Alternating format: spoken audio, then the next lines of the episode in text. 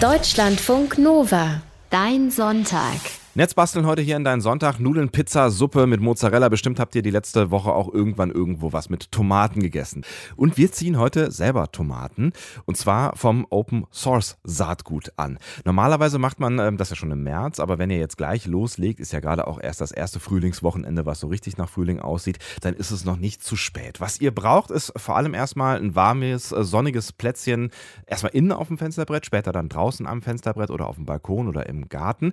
Das habe ich mir sagen sagen lassen von unserem Netzbastel-Profi-Amateur Moritz Metz in Berlin. Der hat sich in der letzten Woche mal tief in den Tomatenanbau eingeerdet. Moin Moritz. Hey Sebastian. Bevor wir jetzt hier mit dem äh, Anbau starten, vielleicht nochmal hier eine kurze äh, Tomatenkunde. Fangen wir mal bei den Basics an, ja? Äh, was sind Tomaten eigentlich? Ich habe mal gehört, das ist ähm, eher Obst statt Gemüse. Stimmt das?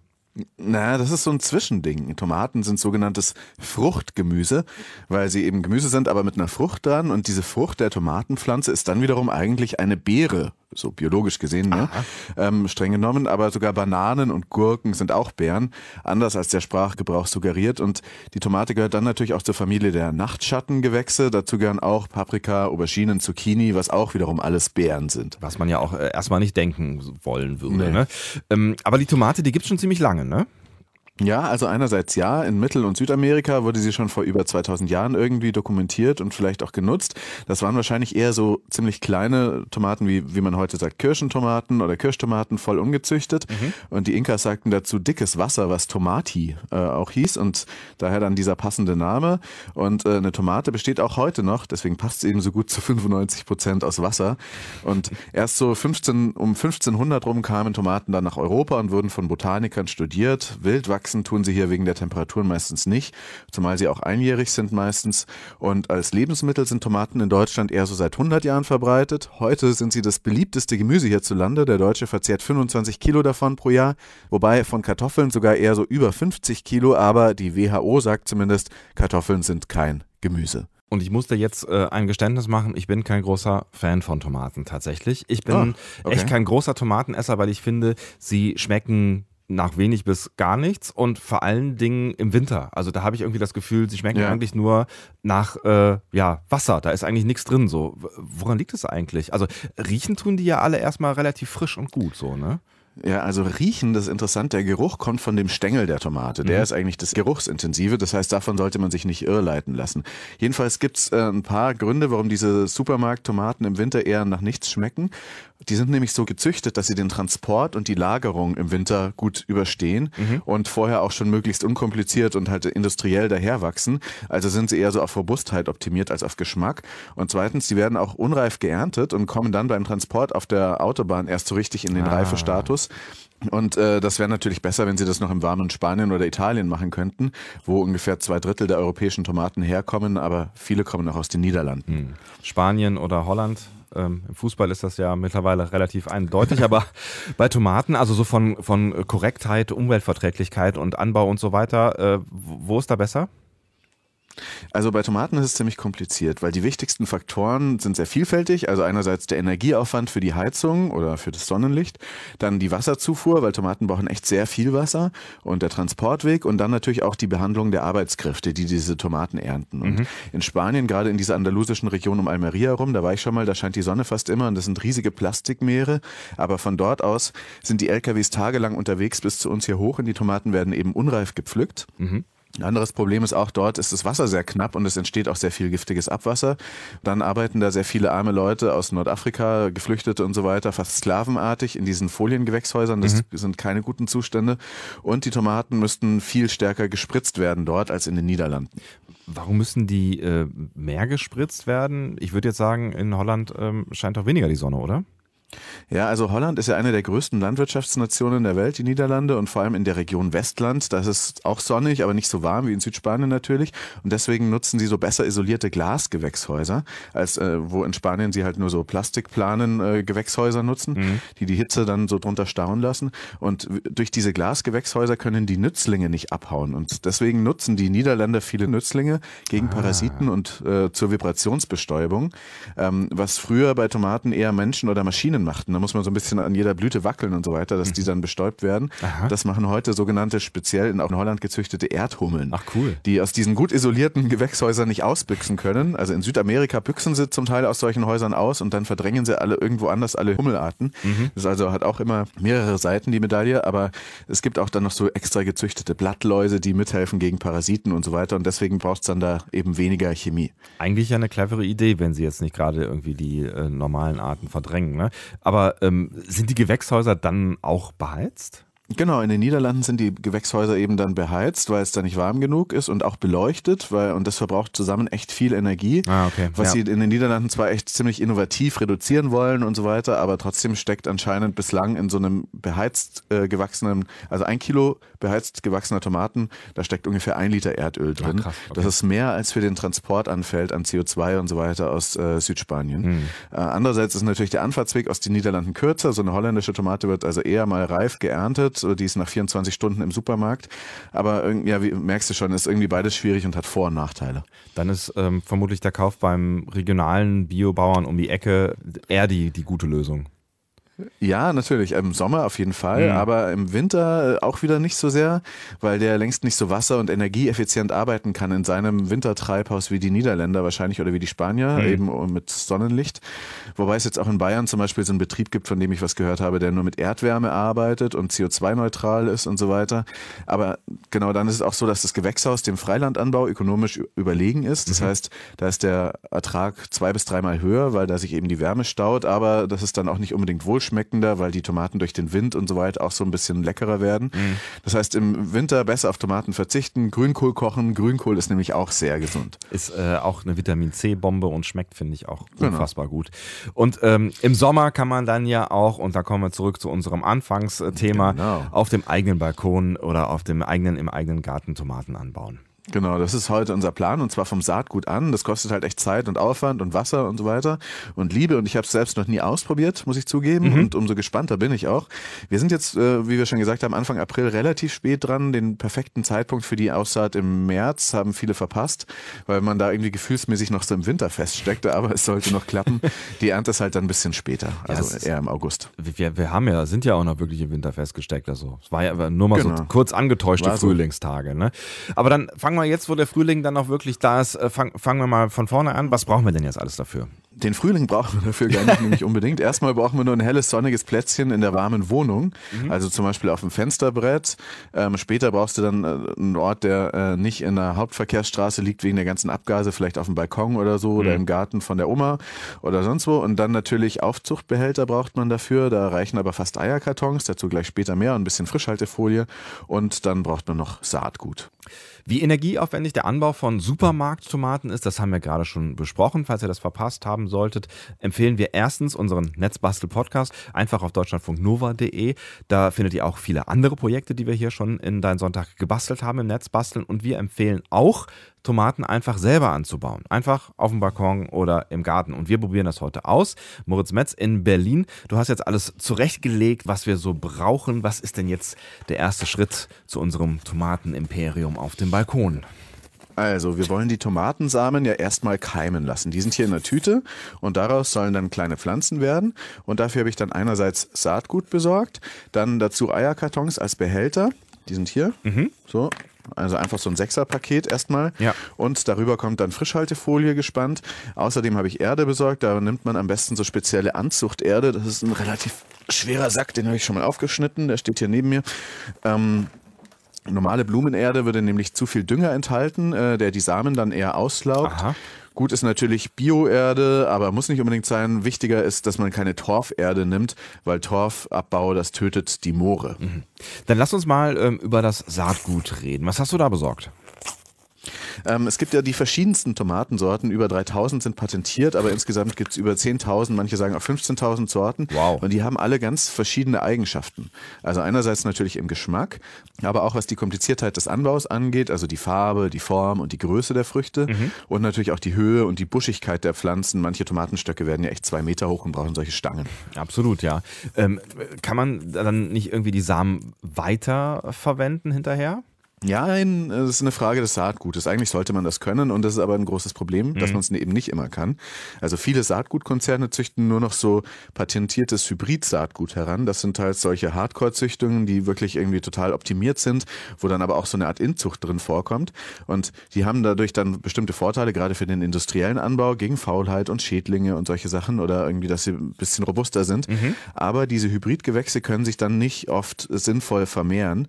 Aus den Samen der zweiten Generation von diesen Kreuzungen erwächst meist wenig Gutes oder gar nichts. Krass. Auf jeden Fall nicht das, was man eigentlich haben wollte, wenn man mhm. dann nochmal die Tomatensamen wieder einpflanzen würde.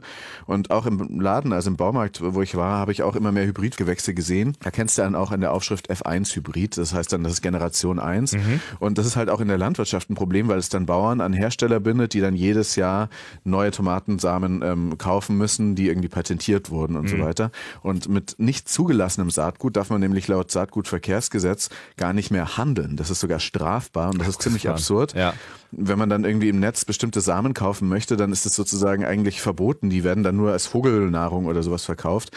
Und ähm, da könnte, wie gesagt, eine große Vielfalt verloren gehen, gäbe es nicht Aktivisten, die sich um dieses alte Saatgut kümmern. Mhm. Altes Saatgut, im Begriff, den habe ich auch schon mal äh, gehört, das ein oder andere Mal in letzter Zeit. Genau, zum Glück ist das jetzt langsam im Kommen als Gegentrend. Da gibt es tausende von Amateurzüchtungen, auch aus Deutschland. Da ist dann die Zulassung ein bisschen einfacher als Amateurzüchtung. Die haben so lustige Namen wie eiförmige Dauer oder wie Datterini Zebra mhm. oder langer Erwin. Schön. Hat wahrscheinlich ein Typ, der ein Hobbygärtner namens Erwin äh, sich den Namen ausgedacht. Ja. Da merkt man auf jeden Fall, was Pflanzenbau für ein Nerdwesen ist, das echt auch zunehmend übers Internet geht, weil hier diese kleinen Samentüten, die kriegst du echt in einen normalen Briefumschlag rein und kannst dann günstig um die Welt schicken. Mhm. So ein deutscher Gärtnerhofverein, der vertreibt dann echt zig Sorten, zum Beispiel spezielle Tomatensamen aus Idaho ähm, und ein paar zum Handel zugelassene alte Sorten gibt es aber auch langsam wieder in Gartenmärkten zu kaufen, aber auch nicht so sehr im Baumarkt, da habe ich keine gesehen. Und man kann, wie gesagt, aus den Tomaten, die dann samenfähig sind, das Saatgut fürs nächste Jahr wieder gewinnen und zwar reichlich. Also eine einzelne Tomate hat bis zu 250 Samen. Das heißt, da lohnt sich die Investition, weil das kann man dann auch immer wieder verwenden, das Zeug quasi. Genau, also da habe ich ganz verschiedene Sorten dann auch besorgt mhm. und in, quasi investiert. Also das hat aber jeweils pro Tüte höchstens 5 Euro gekostet mhm. oder so. Ähm, äh, zum Teil im Versand, zum Teil aber auch im Bioladen. Die Samen sind alle in so kleinen Tüten, habe ich jetzt hier ein paar und die haben nur so, wie gesagt, ein paar Euro gekostet, jeweils 30 Samen drin. Und hier auf dem Areal der Netzbastelwerkstatt ist ja auch theoretisch Platz für große Tomaten, mhm. wobei am einfachsten für Anfänger wie mich eher so kleinere Wildtomaten sind, also so Buschtomaten heißen die auch, die sehen aus wie so Cocktailtomaten. Mhm. Die wachsen niedriger, sind auch unkomplizierter, auch auf dem Balkon anzubauen. Das würde ich, wie gesagt, auch empfehlen, habe ich immer gelesen. Und da habe ich als erstes die beliebte Sorte Rote Murmel genommen. Rote Murmel, also vermutlich genau. ist der Name Programm, ja, also eher klein und rund. Genau, keine Wassermelone. Ähm, das ist eine Wildtomate, die samenfest ist, angeblich sehr schmackhaft und vor allem sehr unkompliziert. Aber ich habe auch noch normal wachsende Kulturtomaten bestellt, nämlich eine San Viva, eine mhm. Primavera und die 236-X. Oh. Die kommen alle von einem Bio-Saatgutladen des bekannten Tomatenforschers Dr. Bernd Herneburg. Mhm. Der lehrt an der Uni in Göttingen genau solche Sachen. Und die San Viva und die 236X sind sogenannte Open-Source-Tomatenzüchtungen im Netzwerk des ökologischen Freiland-Tomatenprojektes der Uni Göttingen. Und die Primavera ist eine frühe Amateursorte. Frühreif, weil wir sozusagen jetzt auch mit dem Ansetzen eher später dran sind, ist das ganz sinnvoll, weil dann schafft sie es auch noch bis im August die Tomatenzeit kommt. Wo wir gerade von der äh, wichtigen Zeit reden. Ne? Was sind denn jetzt so die ersten Schritte? Genau, also gleich geht es ans Keimen. Das braucht dann so eine gute Woche oder zwei Wochen vielleicht auch mal. Äh, und wenn dann die Keime nach drei bis vier Wochen größer gesprossen sind, kann man sie pikieren. Also da kann man die dann äh, aus den Töpfen rausnehmen, einzeln umtopfen. Man kann aber auch so gleich so fertige Töpfchen nehmen, die man dann einfach nur in größere, in andere Erde einpflanzt. Und da muss man sie weitere drei, vier Wochen lang aufziehen innen. Und wenn es dann gegen Mitte Mai sicher frostfrei und warm genug ist, dann kann man die Tomaten langsam ins Freiland setzen.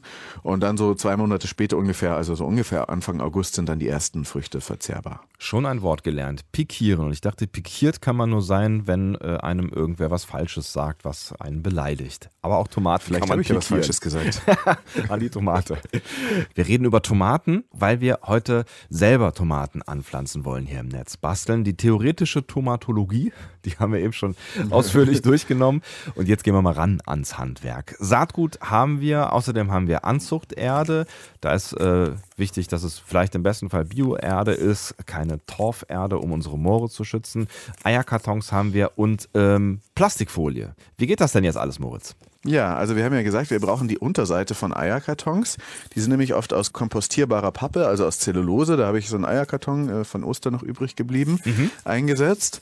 Ähm, Wenn es professioneller sein soll, habe ich auch mal im Baumarkt besorgt, hat nur ein paar Euro gekostet. Anzuchttöpfe, zum Beispiel im Maß 5x5. Das sind äh, so ein viereckige, aber es gibt auch runde. Die sind auch aus so ähm, bioabbaubaren Material, was auch durchwurzelt werden kann sehen aus wie so ein bisschen größere Schnapsgläser oder ein bisschen kleinere Weingläser oder so. Mhm. Torf sollte man, wie gesagt, vermeiden und das Ganze stellt man dann entweder in eine Kiste, aber es reicht auch eine große Plastiktüte. Ich habe jetzt hier so ein Fensterbrett, Blumenkastenuntersetzer genommen, dass das Wasser dann nicht irgendwie gleich davonläuft. Mhm. Hauptsache, wie gesagt, das ist nach unten wasserdicht. So Amateurzucht-Profis verwenden dann so Zimmergewächshäuser, die gibt's auch für 10 Euro oder so, das ist sicher praktisch, habe ich jetzt mal nicht genommen. Mhm. Ähm, und mal gucken, wie es wird. Diese Eierkartons schimmeln eventuell ein bisschen schneller, was aber dann beim Anzüchten, soweit ich ich jetzt das jetzt gelernt habe, offenbar kein so ein großes Problem ist. Okay, dann äh, nehmen wir uns mal die Minimalvariante quasi, den Eierkarton und da kommt jetzt einfach Erde rein. Genau, da habe ich jetzt hier gerade schon ein bisschen Erde rausgelöffelt ähm, aus diesem großen Erdsack. Das ist diese Anzuchterde, die gab es im Gartenladen bzw. im Bioladen. Braucht man, sagen die einen, die anderen sagen, es reicht auch, wenn man Blumenerde mit Sand vermischt. Mhm. Ähm, jedenfalls ähm, gebe ich da in jedes kleine Eierschälchen so viel Erde rein, dass dann nach oben ungefähr noch ein Zentimeter übrig bleibt. Das sind jetzt hier, wie gesagt, diese Eierschalen. In den Bechern kann man das ein bisschen präziser machen. Mhm. Dann muss man das Ganze, das mache ich jetzt auch mal ein bisschen fest andrücken. Und dann wässere ich es, dass die Erde feucht wird, jetzt nicht total nass. Dafür habe ich hier so eine schöne Sprühflasche. Oh. Das ist jetzt noch nicht so wichtig. Das könnte man jetzt auch noch ähm, einfach mit Wasser drüber gießen machen. Mhm. Ähm, und dann kommt aber jetzt eben der Samen rein. Dann nehme ich jetzt mal die roten Murmelsamen und der kommt jetzt hier mittig in den Topf rein. Einfach nicht tief reingedrückt oder so. Ich lege den da jetzt erstmal hin. Mhm. Und jetzt mache ich noch mal ein bisschen Erde, weitere Erde drauf, aber ah. nur so ein paar Millimeter höchstens, ja. weil Tomaten sind Lichtkeimer und wenn sie zu tief eingesät werden, dann keimen sie nicht. Also am besten so einen halben Zentimeter tief einsetzen. Das steht auch manchmal auf der Verpackung drauf, höchstens einen Zentimeter. Mhm. Und dann muss man wieder vorsichtig wässern. Ähm, und jetzt ist es halt, wie gesagt, wichtig, dass, ähm, dass man damit bei den Samen jetzt nicht noch weiter runterdrückt oder so. Deswegen ist so eine Sprühflasche ein bisschen sanfter. Mhm. Und dann nehme ich jetzt gleich noch Klarsichtfolie, die spanne ich da irgendwie so drüber, steche aber noch ein paar Löcher rein und dann entsteht so ein feuchtwarmes Klima. Aber man sollte jeden Tag so ein bisschen lüften und natürlich dann auch bei dieser Gelegenheit leicht gießen, dass die Erde immer so ein bisschen feucht ist. Also man sollte es ziemlich oft gießen sogar. Mhm. Ähm, beschriften ist dann noch so ein Thema, das äh, habe ich jetzt gerade sozusagen mir nur übers Radio notiert. Am besten sollte man aber da so kleine Plastikstreifen nehmen, kann man aus dem Joghurtbecher ausschneiden oder auch kaufen. Ähm, und dann schreibt man da mit Bleistift drauf, weil der nicht so leicht weggeht wie wasserfester Stift. Damit man weiß, welche man Tomate angepflanzt hat, dass man was, mhm. welche, welche Tomate was ist, genau. Mhm. Ich habe mir gedacht, vielleicht gehen auch so Eisstiele, muss man halt schön viel so Eis am Stiel essen. Ja, das geht ja jetzt dann auch wieder. Warum eigentlich nicht? Genau. Gibt, gibt Schlimmeres. Ja. Ähm, wo stellst du jetzt hier deine kleinen Babys hin? Also die stelle ich an einen warmen, hellen Ort. Das mache ich bei mir zu Hause ähm, auf dem Fensterbrett. Da sollte es so bis zu 20, 25 Grad sein, nicht äh, kälter und eben möglichst viel Sonne. Aber das kann auch so halb schattig sein. Das ist auch okay, einfach möglichst hell. Am besten, wie gesagt, innen auf der Fensterbank, zum Beispiel oberhalb der Heizung. Dann kommt die Wärme da auch noch so ein bisschen hoch. Zu Hause sind die Voraussetzungen da besser als in der Netzbastelwerkstatt. Hm. Und den Rest hast du erklärt. Ab und zu mal lüften, regelmäßig gießen und dann einfach abwarten. Genau, und nach einer Woche oder nach zehn Tagen sollte sich dann da was tun und es sollten so kleine Pflanzenkeime losgehen, wie bei so Keimsprossen, die man halt isst. Hatten wir auch schon mal in Netzbasteln. Mhm. Und dann beginnt das Kapitel der Jungpflanzenaufzucht, da kenne ich mich noch nicht so aus. Also das wird dann noch spannend. Aber was ich noch gefunden habe, sind ein paar Tricks, wie die Pflanzen angeblich besser werden, also jetzt auch in diesem Keimstadium.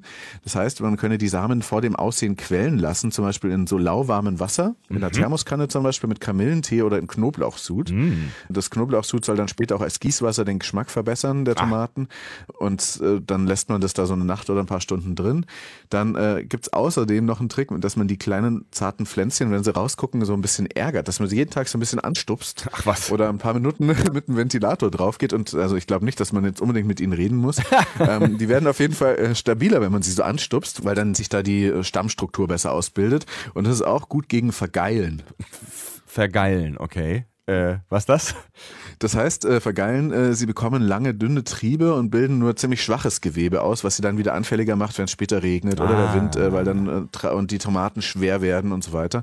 Das heißt, ähm, das passiert auch oft, wenn die Pflanzen zu wenig Licht kriegen und dann den Hals immer höher recken und der dabei dann so giraffenmäßig dünn wird. Mhm. Das kann man oft mit dem Standort auch regulieren, also dass man, dass die sozusagen nicht erst irgendwo hinwachsen müssen, wo es äh, äh, hell ist, sondern dass sie schon relativ hell das haben. Mhm. Oder man kann es auch mit Kunstlicht machen.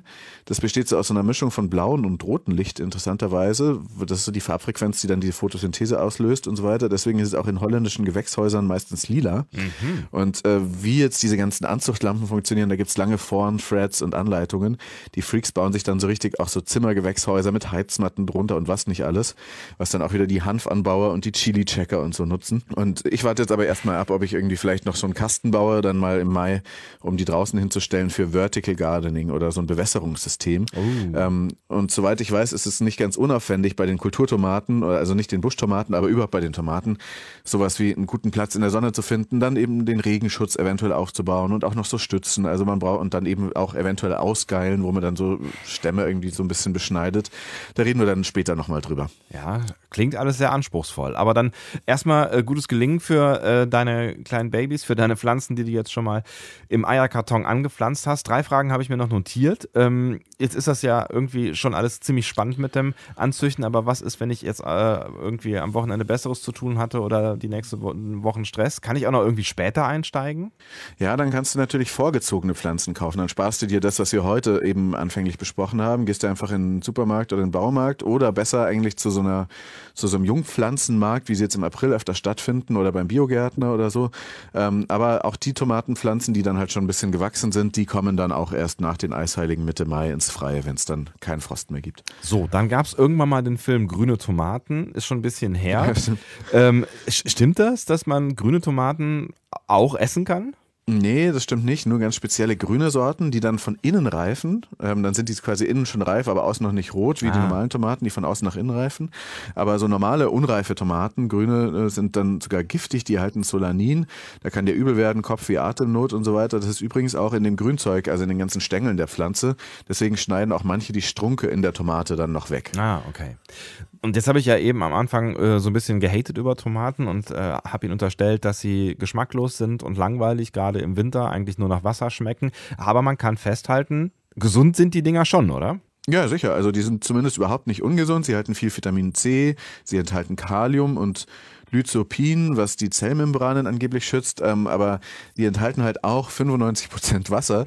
Also äh, das ist jetzt nicht wahnsinnig, wahnsinnig. Äh, da gibt es wahrscheinlich noch viel gesündere Sachen, aber man macht auch nichts falsch mit Tomaten. So, und noch eine Frage habe ich. Ähm, ich erinnere mich dunkel in der Kühlschranksendung, da haben wir ähm, vor, vor einigen äh, Ausgaben darüber ja. gesprochen, dass Tomaten nicht in den Kühlschrank gehören. Äh, ist richtig, oder? Ja, da erinnerst du dich richtig. Also die sollte man nicht in den Kühlschrank packen, sonst werden sie matschig und die Haut leidet und irgendwann auch der Geschmack.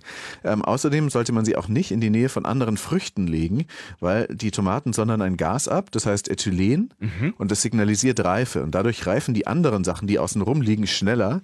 Und das ist höchstens äh, vielleicht bei harten Avocados von Vorteil, äh, sie dann neben die Tomaten zu legen. Dafür sind Tomaten also auch gut, um Avocados reifen zu lassen. Wieder ein kleiner Lifehack hier von Moritz Metz. Vielen lieben Dank. Und äh, wir beschäftigen uns uns natürlich weiter mit dem Tomatenanbau. Das war jetzt erstmal quasi der Start hier im Netzbasteln Nummer 94. Und wenn ihr mitmachen wollt, dann gibt es Links und Anleitungen und äh, Bilder bei uns im Netz auf deutschlandfunknova.de. Dann könnt ihr quasi zeitgleich mit uns hier noch so ein bisschen in das Tomatenbusiness einsteigen. Und wir werden uns bis Herbst dann auch noch ein, zweimal mehr damit beschäftigen, wie das dann mit dem Wachstum und den Tomaten wirklich gut wird. Vielen lieben Dank, Moritz. Schöne Grüße nach Berlin und äh, viel Spaß in den ersten Wochen mit deinen Tomaten. Bis in zwei Wochen, Sebastian. Ciao. Schöne Grüße. Deutschlandfunk Nova. Dein Sonntag.